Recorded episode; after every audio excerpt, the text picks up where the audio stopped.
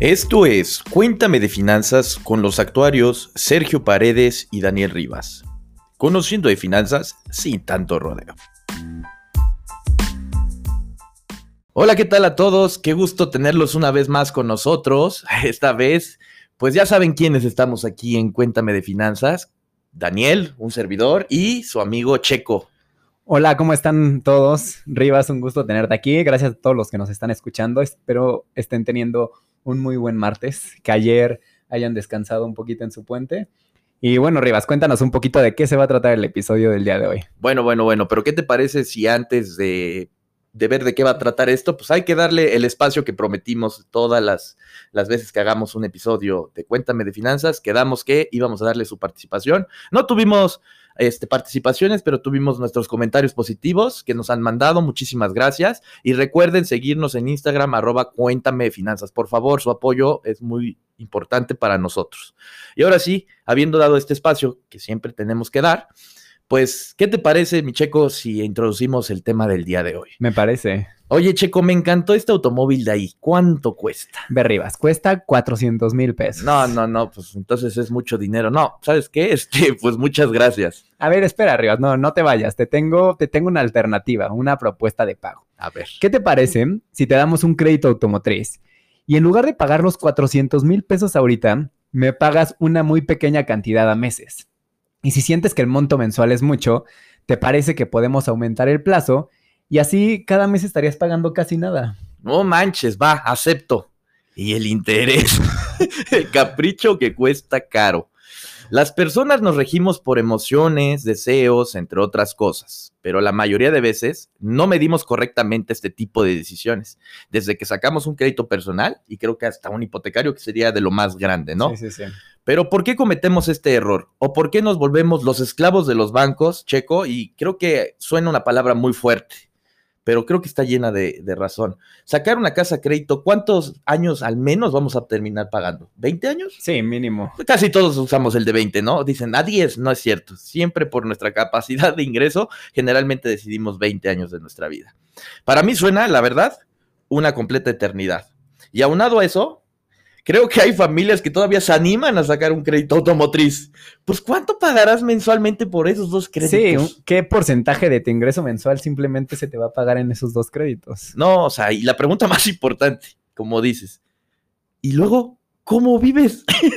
o sea, desde los capítulos anteriores mencionamos lo importante que es mantener unas finanzas saludables. Pero, ¿qué pasa cuando tus gastos no pueden ser incrementados más? Porque estamos en el límite de lo saludable y de repente dices, yo saco un crédito. Pues quiero considerar que no conocemos los rubros que juegan en un crédito, pero realmente creo que lo sabemos, pero no lo queremos ver. ¿O tú qué piensas, Checo? Sí, yo creo mucho eso que como comentas, muchas veces simplemente tal vez nuestro ingreso no está al alcance de muchos gustos, muchos lujos que nos queremos dar y la, pues la forma fácil de poder acceder a estos lujos es sacando un crédito, pero realmente no dimensionamos cuánto tiempo vamos a estar pagando, qué porcentaje de nuestro ingreso mensual se va a ir pagando este crédito y muchas veces cuánto de más terminamos pagando por cierto bien porque digo, ahorita vamos a platicar de los intereses. Claro. Pero no acabas pagando, digamos, los 400 mil pesos del coche, acabas pagando mucho más. Entonces ahí vamos a ver que la importancia de analizar las cosas antes de decidir. Pero Checo, ¿qué te parece que hagamos una dinámica completamente, y ahora sí, completamente nueva? Tú me dices ahorita una letra del abecedario, ¿va? Va, perfecto. Yo pongo el buscador de mis contactos del celular y le marcamos a la primera persona que me aparezca. Obviamente, amigos, si es una persona que no debo de marcar, no lo hago, pero si es amiga, amigo o familiar, no creo que haya algún problema. Y le hacemos esta pregunta. ¿Qué piensas de los créditos bancarios. Y así también escuchamos lo que piensa la gente. Sí, me parece. Creo que va a ser un buen punto de vista. Necesitamos alguien de afuera que nos comente ellos qué ven, qué piensan de los créditos bancarios. Entonces, a ver, ¿te parece la letra B? A ver, va. B. Ya salió. Brenda Elguea. Entonces, ahí va. Bueno. Hola, Bren, ¿cómo estás? Hola Dani, muy bien, muchas gracias. ¿Y tú? Muy bien, también aquí, este, ¿te agarro ocupada? No, no, dime.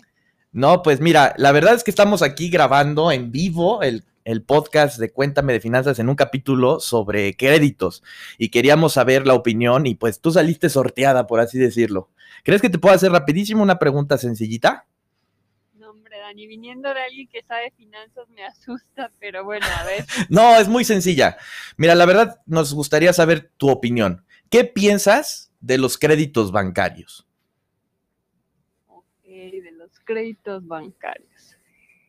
Pues mira, yo siempre he pensado que un crédito bancario es bueno siempre y cuando sepas manejarlo, porque evidentemente de pronto acceder a ellos puede ser sencillo, ¿no? El tema de que te ofrezcan varios créditos o varios medios de financiamiento, pues digo, de cierta manera son útiles, pero creo que también eh, lo importante es eh, saber manejarlos y saber para qué lo vas a tener, ¿no? Porque si, o sea, digo, finalmente muchas veces pasa que pues adquieres uno y que el no saber manejar, pues en vez de que te ayude a tener un medio de financiamiento, pues al contrario, ¿no? Vas a generar a lo mejor intereses o no estás pagando a tiempo o no lo estás manejando como deberías y de pronto resulta contraproducente. Sí, claro. Entonces, pues digo, tiene creo que sus pros, pero también tiene sus contras. Creo que de pronto pueden ser más contras que pros, pero... Sí, sí, sí.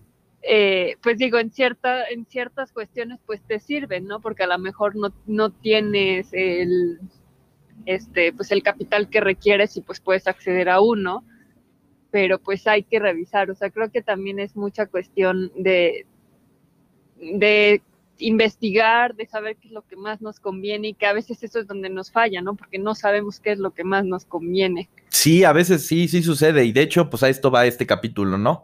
Para, pues a veces queríamos saber la opinión, te digo, de alguien completamente externo. ¿Nos podrías decir nada más a qué te dedicas así rapidísimo? Sí, pues soy abogada y eh, trabajo en el Consejo Ciudadano de Seguridad y Justicia y ahí estoy. Para que vean que no tiene nada que ver con finanzas y nos acaba de dar su opinión, que creo que es muy importante. Nos dijo que pues sí hay que tomar la decisión antes de, de este, de así, a, que hacerlo emocionalmente, ¿no? Sí, y digo, también pues es como muy sencillo porque creo que nos ha pasado a muchas personas, yo creo que las personas que los escuchen no nos van a dejar mentir que, que es muy fácil de pronto que te van ofreciendo créditos, ¿no? Desde el mismo crédito básico de una tarjeta de crédito y que si desde ahí creo que no sabemos cómo utilizarlos o manejar, o sea, nos ha pasado, a mí me ha pasado incluso que, que de pronto, ay, se te olvidó el pago, ¿no? Y, y aunque tengas que pagar súper poquito, el interés que se te genera es elevadísimo, ¿no? Claro. Y cuidos de fechas de pago o cuestiones Ahora imagina eh, cuando ya se trata de un financiamiento pues bastante elevado, creo que ahí es donde hay que poner pues también muchísima atención, pero creo que todo es una cultura así de, de finanza y de saber manejarlo, así que voy a tener que eh, escuchar en cuanto esté este capítulo. no, pues la verdad te agradecemos mucho aquí, este Checo y yo, que somos este, los anfitriones de este podcast. Te agradecemos mucho tu, tu opinión y que me hayas tomado la llamada y nos hayas pues platicado un poco sobre tu opinión, siendo una ciudadana, abogada, trabajadora, ardua, trabajas mucho, qué bueno, y pues te agradecemos mucho que nos hayas tomado la llamada. Seguiremos en contacto y pues ya sabes que nos puedes escuchar en el podcast. Claro que sí, voy a estar atenta a escuchar porque no sea que haya errado la respuesta, así que voy a tener que seguir escuchando sus, sus capítulos que me gustan mucho y creo que todos aprendemos de esto, que es bien importante. Sale, vale. Muchísimas gracias, Bren. A ti. Adiós, cuídate mucho. Bye. Perfecto, pues muchas gracias. Creo que ya escuchamos aquí la opinión de, de Brenda, de una persona que como pudieron escuchar tal vez no está tan metido en el tema de finanzas, de crédito, pero se me hizo una muy buena respuesta. Creo que en general, digo... Hasta pareciera que sabe mucho también, ¿no? Exacto, sí. Entonces, la verdad, le agradecemos mucho su participación. Y bueno, quedamos de resolver ciertas dudas, de aclarar ciertas cosas que igual nos comentaba en la llamada que ya no sabía. Y digo, tal vez nosotros no sabíamos antes, tal vez los que nos están escuchando tampoco. Entonces vamos a intentar aclararlas todas. Tal vez alarga un poquito el capítulo. No importa, yo creo que todos estamos felices de, de, este, de, que, pues, aunque, aunque dure, que sea completamente enriquecedor, de calidad. Y bueno, pues ahora sí, me gusta que la misma ciudadanía la involucremos en estos temas. Me agradó mucho que me hayan contestado la llamada, la verdad la conozco muy bien. Y este, pero bueno, Checo, empecemos. ¿Qué es un crédito? Perfecto, Rivas. Entonces te cuento, ya saben cómo funcionan las dinámicas acá. Primero vámonos con la definición formal, ¿no? La del librito de qué es un crédito y luego ya vamos a explicarla de una manera un poco más sencilla. Entonces, bueno, un crédito es una disposición de fondos que un prestador acuerda dar a cambio de unos intereses que se calculan sobre la cifra prestada. Y bueno, lo que vamos a fijar es el plazo de devolución, la periodicidad con la que se revisa el tipo de interés en caso de que el mismo fuera variable. Este, ahora sí, creo, creo, creo, creo, amigo, que ahora sí te echaste una, pero técnica, pero al 100, ¿eh? Exacto, pero bueno, ya nos echamos la técnica, entonces vamos a explicarlo un poco más fácil en nuestras propias palabras. Échale. Entonces, bueno, Rivas, imagínate que una persona quiere pedir un préstamo. Vamos a ocupar aquí un crédito bancario, que creemos que es el más fácil, con el que todos estábamos tal vez un poco más familiarizados. ¿Por qué? Porque pues necesitamos dinero, ¿no? Nos queremos dar un lujo, nos queremos comprar un coche nuevo, queremos poner un negocio, nos queremos comprar, no sé, una casa que bueno, como sabemos, tal vez son gastos grandes que tal vez no tenemos como todo el efectivo para poder pagarlo. Claro. Entonces, bueno, ¿qué vamos a hacer? Vamos a ir a un banco y vamos a pedir un préstamo, ¿no? Para poder tener esa cantidad de efectivo para darnos estos lujos que nosotros queremos. Entonces, bueno, vamos a ir al banco y después, ¿qué hacemos, Rivas? Bueno, ahora me agarras en bajada, perdón. Pero a ver, vamos al banco. Y pues tú dices, yo quiero que me prestes dinero, ¿no? Entonces el banco te dice, te voy a dar una cantidad de efectivo, pero para prestarte ese efectivo te voy a cobrar porque yo me esté desembolsando el dinero. O sea, yo te voy a proporcionar el dinero el día de hoy, pero te voy a cobrar por ese dinero que te estoy prestando el día de hoy. ¿Qué te voy a cobrar? Una tasa de interés y esa tasa de interés se va a componer de cuatro cosas muy básicas. Del capital, cuánto dinero pediste prestado, no es lo mismo si pediste un préstamo de 10 mil, si pides un préstamo de un millón o de un 10 millones, depende también del monto. Sí, sí, sí. La tasa de interés también va por el monto. Imagínate, perdón, acá voy a hacer un paréntesis. Imagínate que pidas 10 millones y te digan, te voy a cobrar una tasa de interés de 40%. Sí, sí, sí. Ah, pues, oye, ya, no, no, o sea, imposible, ¿no? ¿Qué pasa cuando son créditos muy grandotes? Pues la tasa de interés tiende a bajar. Exacto. El tiempo que pedimos el préstamo es otro de las cosas, de los componentes. Es decir, ¿cuánto tiempo vamos a pagarle al banco lo que le pedimos prestado? ¿Qué pasa si el plazo es muy largo? ¿Qué podríamos entrar ahí? El riesgo, ¿no? Sí. Pues obviamente el banco tiene más riesgo porque el plazo es mucho más largo. Si el plazo es más corto, pues sabe el banco que recupera el, dinero. Muy sí, y digamos, por ejemplo, aquí no es lo mismo si alguien te llega a pedir prestado y te dice, te lo pago mañana, a te pido prestado y te lo pago en cinco años, ¿no? Podríamos verlo igual de esa forma. El banco piensa exactamente igual. Que entonces, a plazos más largos, sube un poco la tasa de interés. Ahora, también creo que otro componente bien importante es una persona que no tiene trabajo y me está pidiendo prestado o le está pidiendo al banco prestado, o una persona que de por sí tiene un empleo y tiene un sueldo fijo, supongamos un sueldo de 15 mil y me estás pidiendo 15 mil, entonces, le hacemos un plazo, te quedan mil pesos mensuales, te va a decir el banco, por supuesto, con mucho gusto, sé que me vas a pagar mil pesos, pero ¿qué pasa si no tienes ningún salario? Entonces el banco dice, ay, se prende en su foco rojo, ajá, ¿y cómo piensas pagar? O sea, ¿no? Y la última es, pues, ¿cómo le va la situación del país o a nivel mundial, no? O sea, no es lo mismo prestarle a algún mexicano que a alguien estadounidense, por la cuestión de los mismos ingresos y de los trabajos y del empleo, bla, bla, bla. Y creo que aquí es importante, Checo. Estos eran los indicadores para un crédito, o sea, lo más fácil, ¿no? Sí, sí, sí. Y ahora, si los ponemos en base, es tasa de interés, plazo, monto y situación de la persona. Sale. Ahora, hay un indicador muy específico en los bancos que le llamamos el CAT, que es el costo anual total. Todo el mundo seguro debe estar familiarizado. Si tienes una tarjeta de crédito y no sabes qué es el CAT, entonces no sé por qué tienes esa tarjeta de crédito. Es el indicador que mide el costo total que pagarás en un año por su crédito.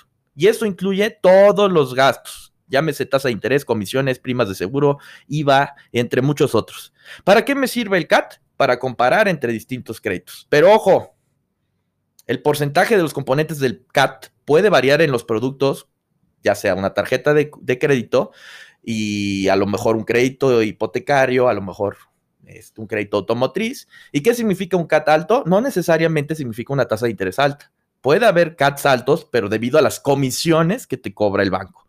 O sea que, ojo, el CAT nos sirve para comparar entre diferentes alternativas y, por, por ejemplo, un CAT de una tarjeta de crédito de Citibanamex, más pequeño que un CAT de una tarjeta de crédito de HSBC, pues te diría yo, por esa comparación yo me iría por La de por la Citibanamex. Pero no necesariamente, porque puede ser que un CAT alto sea una tasa de interés alta y tú digas, pero yo nunca voy a dejar de pagar en destiempo.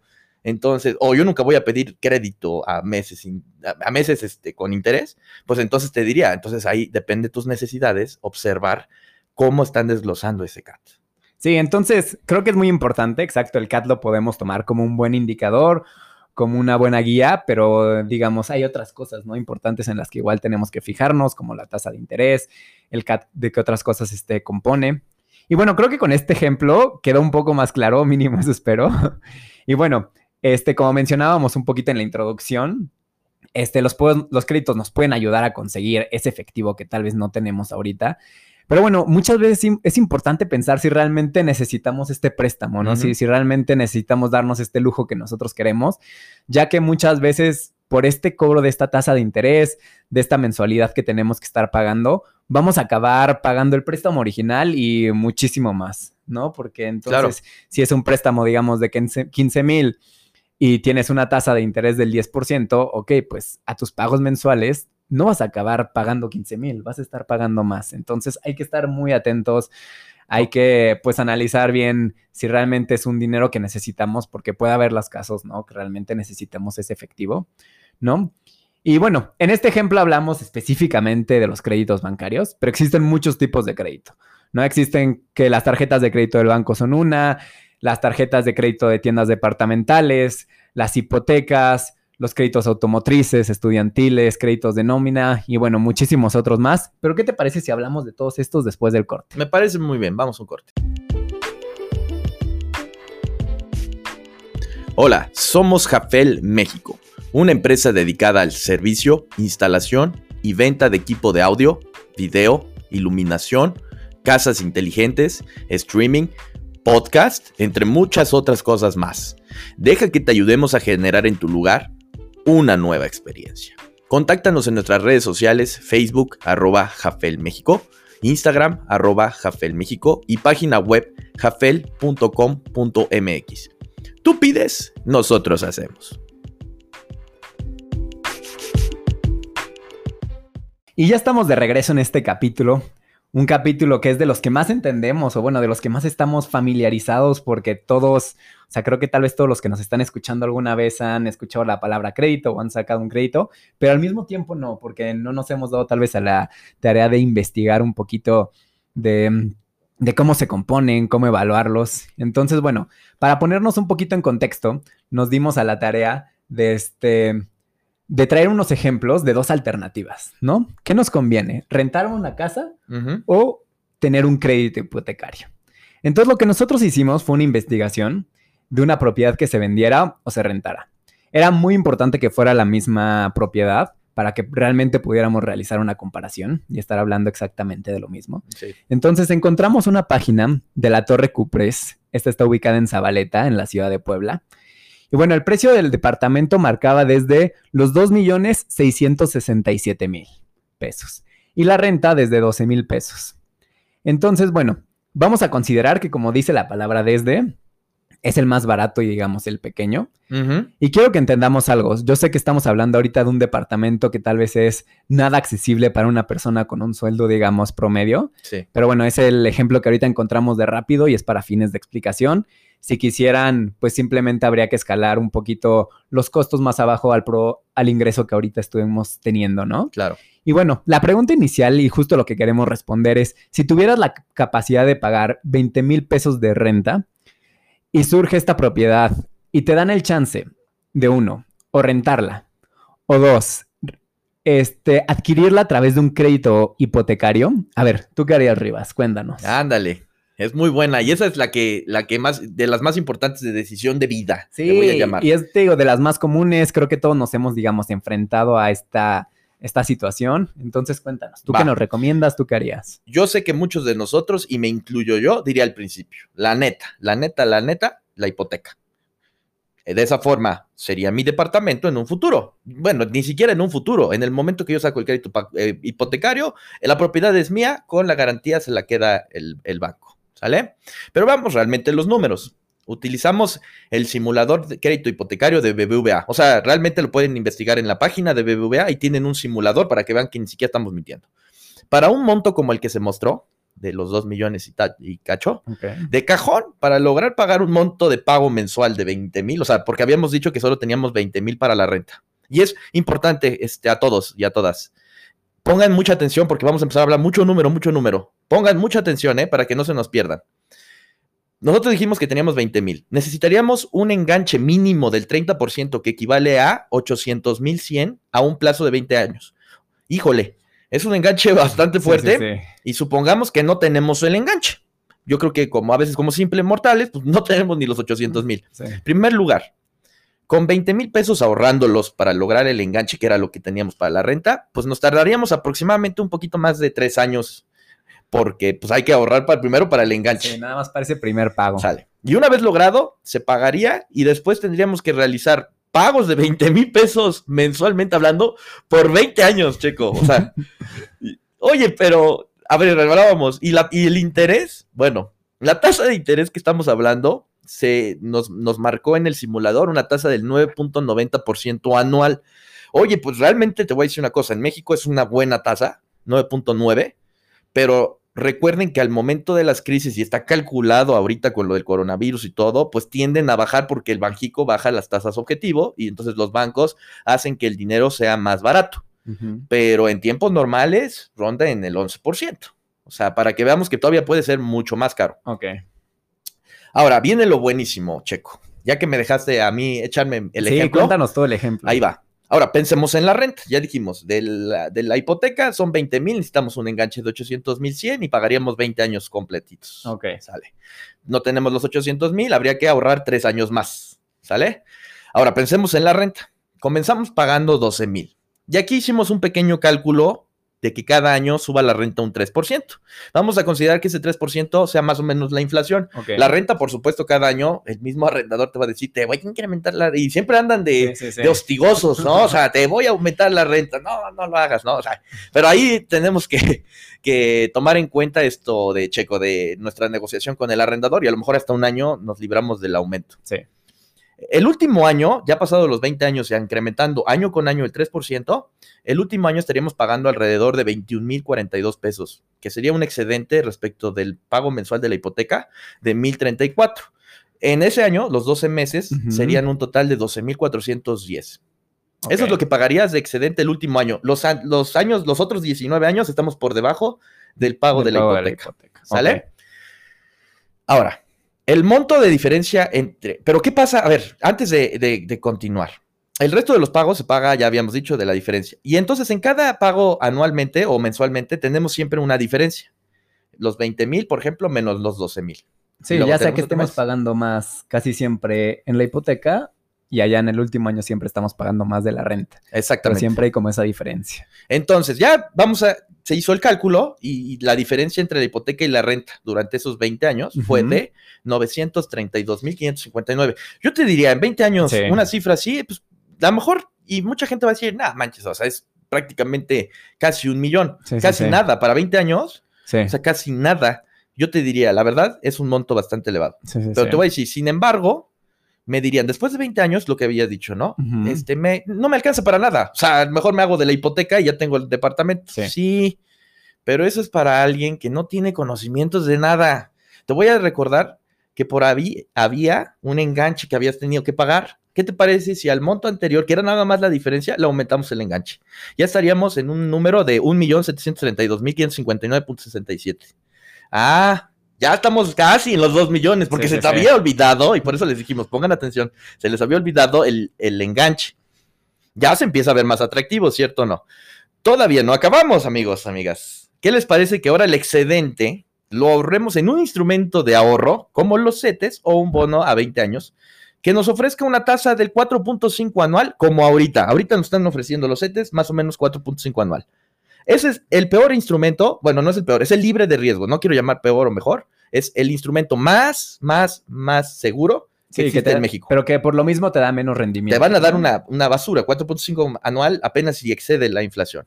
Bueno, pues con ese instrumento, en 20 años, solamente de la ganancia entre la diferencia, tendríamos un total de 1.718.325 y te, se te está olvidando el enganche. El enganche, ya con enganche sería de 2.518.324. Oye, ya es un monto casi del, como el de la propiedad. Así es, pero todavía no acabamos, amigo. ¿Cómo la ves? ¿Te parece que como el de la propiedad lo metimos a CETES, pues también el enganche, si ya tenemos metido, pues el enganche también lo metemos a CETES durante los 20 años. ¿Cuánto nos da? 3.485.107. ¿Qué les parece? Y estamos hablando, te digo, del instrumento libre de riesgo. ¿Están listos para más? ¿Qué te parece más? ¿Más? Cuéntanos, cuéntanos. Sale. Pues ahora pensemos que la persona, y voy a hacer mi comercial, ya tomó el curso básico de inversiones y sabe tomar decisiones de inversión y inviertes ya en la bolsa de valores. Ok. Que logre un promedio del 8% anual, que creo que un buen inversionista puede lograr más del 8, pero vamos a ponerle 8% anual. Sí, 8% anual es bueno. Mete el enganche y la ganancia en la diferencia. En 20 años tendría 5.962.063.53. Y si genera un 10, 8 millones 75 mil 356. ¿Cómo la ven? Que ese es el beneficio de algo que se le llama el interés compuesto.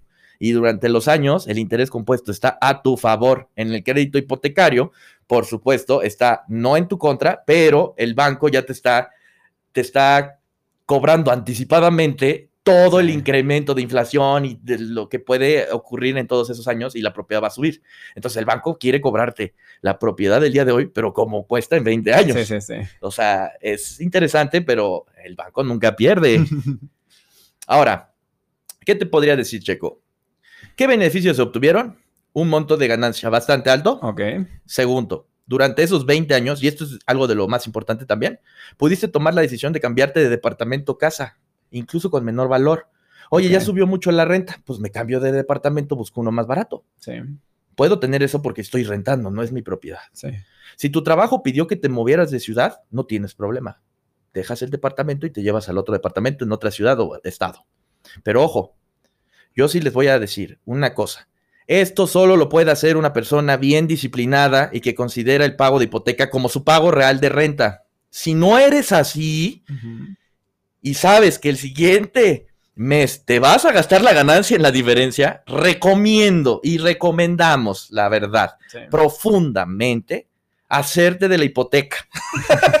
Porque de verdad, si no lo realizan así 20 años, no quiero que me digan o nos digan, oye, no generé patrimonio, tú me dijiste que si rentaba era mejor. Sí, obviamente, siempre y cuando esa diferencia no la utilizas para tus viajes o te fuiste a comprar un cochecito, ¿verdad? O sea, ojo, si no eres disciplinado y no sabes cuál es la diferencia entre ahorrar y gastar, entonces vete por la hipoteca, lo siento. Tú te tienes que hacer de tu hipoteca. Sí, sí, sí. Sí, bueno, ¿a qué queremos llegar y un poquito cuál es nuestra conclusión y lo que les queremos platicar un poquito el día de hoy? Es que, digamos, en este ejemplo, por ejemplo, no es mejor la renta que el crédito hipotecario, ¿no? No quiere decir que una sea mejor que la otra, pero siempre, pero si deciden que quieren tomar, digamos, esta decisión, asegúrense siempre de analizar todas las opciones que tengan y todas las opciones que puedan realizar, ¿no? Solo así vas a poder asegurarte de que estás tomando la decisión correcta. Y bueno, el segundo punto que les pedimos es igual, ahorita comentamos un poquito de todo el tema de inversiones y ya, de estamos entrando a otro. Este, no realizar igual inversiones en la bolsa sin haber, antes de haber tomado un curso introductorio. ¿No? Ya saben que aquí tenemos a nuestro patrocinador que tiene un curso básico y ya tiene la modalidad en línea, entonces les recomendamos igual esto. Si quieren invertir en la bolsa, estudien mucho de eso porque es un tema complicado y en el que puedes acabar perdiendo más dinero del que empezaste. Sí, sí, sí, ojo ahí, por favor. Entonces, analicen bien las opciones. Este, como siempre, les recomendamos tener unas finanzas saludables unas finanzas personales muy saludables. Y bueno, creo que hemos llegado al final de este capítulo. Este, espero que hayamos abierto el panorama de muchos y que mucha gente, si antes eres de los que pedía el crédito y sí, ahí veo cómo lo voy pagando cada mes, no. Que luego nos pasa mucho, damos el tarjetazo y bueno, el siguiente mes. Mañana es otro día, ¿no? Exacto. Enfóquense y este, y analicen todas sus opciones, ¿no? Y vayan observando, ok, cuál es la que más me conviene y todo eso. Yo creo que ya es tiempo de que empecemos a a volvernos personas que toman decisiones, pero informadas, no Sí. al emocional. La emoción, hasta inclusive cuando aprendan ustedes a invertir, si ustedes gustan, la emoción juega un papel muy grande. Entonces, aprendan a controlar sus emociones. Igual hay muchos libros de psicología donde te ayudan muchísimo a usen la meditación. Mucha gente con meditación también controlan sus emociones. Entonces, empiecen también ustedes y es un es una es una invitación para que ustedes también se metan en estos temas, ¿no? Y pues vuélvanse disciplinados. Solo creo que el claro ejemplo está en los japoneses, ¿no? Personas disciplinadas y generalmente chambeadoras y por eso están donde está como país, ¿no? Perfecto, Rivas. Oye, recuerden que nos pueden seguir en Instagram, arroba cuéntame de finanzas. Ahí nos pueden, pues, etiquetar, mandar sus dudas. Y oye, ¿te parece si cerramos el capítulo con unas preguntas que nos hicieron llegar del tema de seguros para que vean que sí las escuchamos y nos damos a la tarea un poquito Y de acaban de llegar por lo que veo porque no las teníamos preparadas. Así ¿verdad? es, acaban de llegar. Sí. Entonces, este, ¿qué A te ver. parece si las platicamos? A ver, vamos. Bien, Rivas. Entonces, a ver, te voy a echar la pregunta. Tal vez te agarro un poco aquí frío, pero confío en que, ve, con lo que platicamos la semana pasada, con lo que nos explicó Beto, que nos vas a ayudar a responderlos y esta persona. Entonces, ve, la persona nos comenta que antes pagaba una prima un poquito más baja, ¿no? Su prima era más baja, pero su deducible, cuando llegaba a tener algún accidente o si lo tenía, era muy alto, ¿no? Y ya, se cambió de compañía aseguradora y ahorita su prima es un poco más alta y cuando tiene un accidente su deducible es más bajo. Entonces, ¿nos puedes explicar un poquito de esto de cómo, cómo funciona o qué es lo que tú entendiste que nos explicó Beto? Ay, ¿dónde estás, Beto? ¿No? Para salvarnos. No manches. Este, déjame cambio el switch, ¿no? Switch Sí, sí, seguros, ya está. no, este, sí, eh, efectivamente es correcto lo que nos están mencionando. O sea, si su pregunta principalmente era si está bien o está mal, no, la verdad es que está bien. Y hay que recordar igual lo que nos dijo Beto, ¿no? Que el deducible juega a nuestro favor, ¿no? Sí. El deducible es la parte que no se está pagando en la prima, en tu seguro. Entonces, ¿qué es lo que haces? ¿Por qué juega a tu favor? ¿Y por qué ahorita dijo, es que ya pago más prima, pero menos deducible? Sí, porque el deducible, cuando haya, si es que llegara y que esperamos que no llegue ese siniestro, cuando llegue, tú ya fuiste pagando, ay, le- mes con mes le metiste un poco más de dinero para que en el momento del siniestro el monto de deducible sea menor y no te cueste mucho el... Bueno, que al final no es mucho, ¿no? O sea, no es lo mismo que el accidente completo, pero lo que estás haciendo es, yo te pago el riesgo mes con mes y no lo quiero pagar cuando me suceda. Pero al principio que decías sobre la prima menor, pues sí, porque el, el, el misma aseguradora dice, juega a tu favor, o sea, yo te estoy echando la mano que me pagues menos y si no tienes ningún accidente, jamás me vas a pagar el deducible en tu vida. Sí. Pero por eso te estoy cobrando poquito. Pero si llega a suceder, te, te tienes que mochar con lo que no me pagaste en esos meses. No sé si queda entendido o me di puras No, creo que, digamos, de mi parte sí entendí. Espero igual que la persona que le estemos resolviendo esta duda igual. Recuerden que si no queda un poquito más claro, si solo los confundimos más, por favor ha- hagan llegar todas sus preguntas. Y justo, nada, más como un poquito el cierre, no creemos que alguna sea mejor, no creemos que alguna sea peor, son diferentes alternativas, pero igual que en el crédito hipotecario les recomendamos, si son una persona disciplinada, que va a guardar mes con mes esa diferencia entre la prima barata Sí. y la prima cara, les recomendamos o creemos que es mejor tal vez la prima barata. Porque, pues, si llego a tener algún tipo de accidente, no hay problema. Estuve guardando la diferencia. Puedo pagar el deducible. Puedo pagar ese monto tal vez un poquito más grande. Pero si esa diferencia nos los vamos a acabar gastando en, fiestas, en el viajecito Mejor. y todo, Vete por la prima. mejor vete por la prima cara para que en el momento que tengas un accidente tu deducible sea más bajo. Entonces son diferentes alternativas para diferente tipo de personas. Y como podrán ver, ya nos extendimos bastante, pero yo la neta, vamos, o sea, vean la información y cómo todo tiene un entrelace. O sea, ahorita hablábamos de créditos y ahora nos acabas de meter que siendo disciplinados podemos evitar situaciones, pero irlo guardando y a lo mejor ese monto cuando llegue algo diferente, pues tienes un monto hasta para de respuesta, Exacto. ¿no? Entonces, y ahora, otro punto que también con los créditos es que el seguro al momento de parcializar cobran lo mismo, ¿eh? O sea, es igualito que un crédito, ¿eh? Te cobran una tasa de interés por parcializarte. Sí. La, si tú dices, yo quiero decidir pagar la, la prima de manera anual, no te cobran interés. Pero siendo disciplinado, te diría, ¿qué te parece si guardas el mes con mes el valor de la prima y pagas tu, tu seguro anual? Sí.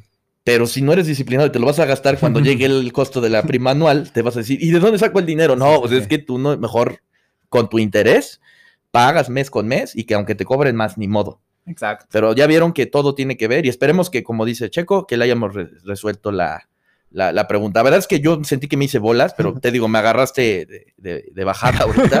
No estaba en el chip de seguros, pero creo que ya cuando lo vuelva a escuchar este podcast, ya del Sí. vivo, o No, sea, sí, ya, creo que sí, lo explicaste muy bien. ya cuando lo escuchemos ya en, el, en Spotify, ya te diré yo, no, y estuvo muy mal. Así es. Vamos a concluir, amigo. Ya, este, ¿no hay más preguntas? No, por el momento no. Y bueno, queremos mencionarles que les tenemos una sorpresa el día de hoy. Y bueno, vamos a tener unos nuevos capítulos del programa. Van a ser los lunes, ¿no? Tal vez los lunes este, de cada... Yo creo que vamos a grabar domingos, porque Sí, sí, esta- sí. los lunes lo queremos sacar tempranito. los es lunes. prácticamente imposible que nos veamos porque también trabajamos, ¿no? Sí. Y que se va a llamar Cuéntame de Noticias. Entonces van a ser realmente capítulos muy cortos, ¿no? Bueno, eso decíamos creo que de estos y tal vez nos estamos alargando un poquito, pero bueno, vamos a intentar que Con- sean cortos y que les contemos como lo más relevante de, de la semana, de lo que acaba de pasar, un poquito rápido para que ustedes igual estén más a las vivas de las noticias y de lo que está sucediendo hoy en día. Ah, muy bien. Oye, pues sí. Y ya otro, otro punto a tomar en ese en esos capítulos es que solamente va a estar o Checo o su servidor, o sea, no vamos a estar los dos, Así es. pero pues, les aseguramos que va a estar padrísimo y también se van a informar. Recuerden que como ya vamos a entrar a los temas de decisiones de inversión y todo, las noticias ya juegan un papel muy importante, entonces hay que ser personas informadas. Ahora, no queda de más, y perdón si nos estamos alargando muchísimo, es que si quieren saber más de finanzas personales, no duden en mandarnos mensaje, estamos muy felices de ayudarles. Con lo que tenemos al momento, y ya es recapitulando, ya conocemos los elementos básicos para mantener nuestras finanzas saludables. Sí, sí, sí. Hacer tu presupuesto personal es importante para ver dónde estás parado el día de hoy. Contar con un seguro de gastos médicos o automóvil o incendios también es esencial, es un parte del gasto esencial. Los percances pueden suceder cuando menos lo esperamos. Y por último, hemos aprendido que los créditos pueden ser buenos si sirven para financiar un proyecto que a futuro te otorga un beneficio, como un negocio, por Sí. ejemplo. O igual pueden sacarnos de un imprevisto. No tengo un seguro de gastos médicos, pues a lo mejor la única manera de generar ese ingreso es haciéndome de un crédito. Entonces, también pueden sacarnos de imprevistos, pero siempre es importante analizar todos los panoramas, desde tu presupuesto personal hasta las demás alternativas. Recuerden que siempre el costo de oportunidad está en todos lados y solo los que lo entienden toman las mejores decisiones. Perfecto, pues muchas gracias Rivas, muchas gracias, espero les haya gustado este capítulo y nos estamos viendo la próxima semana. Hasta luego.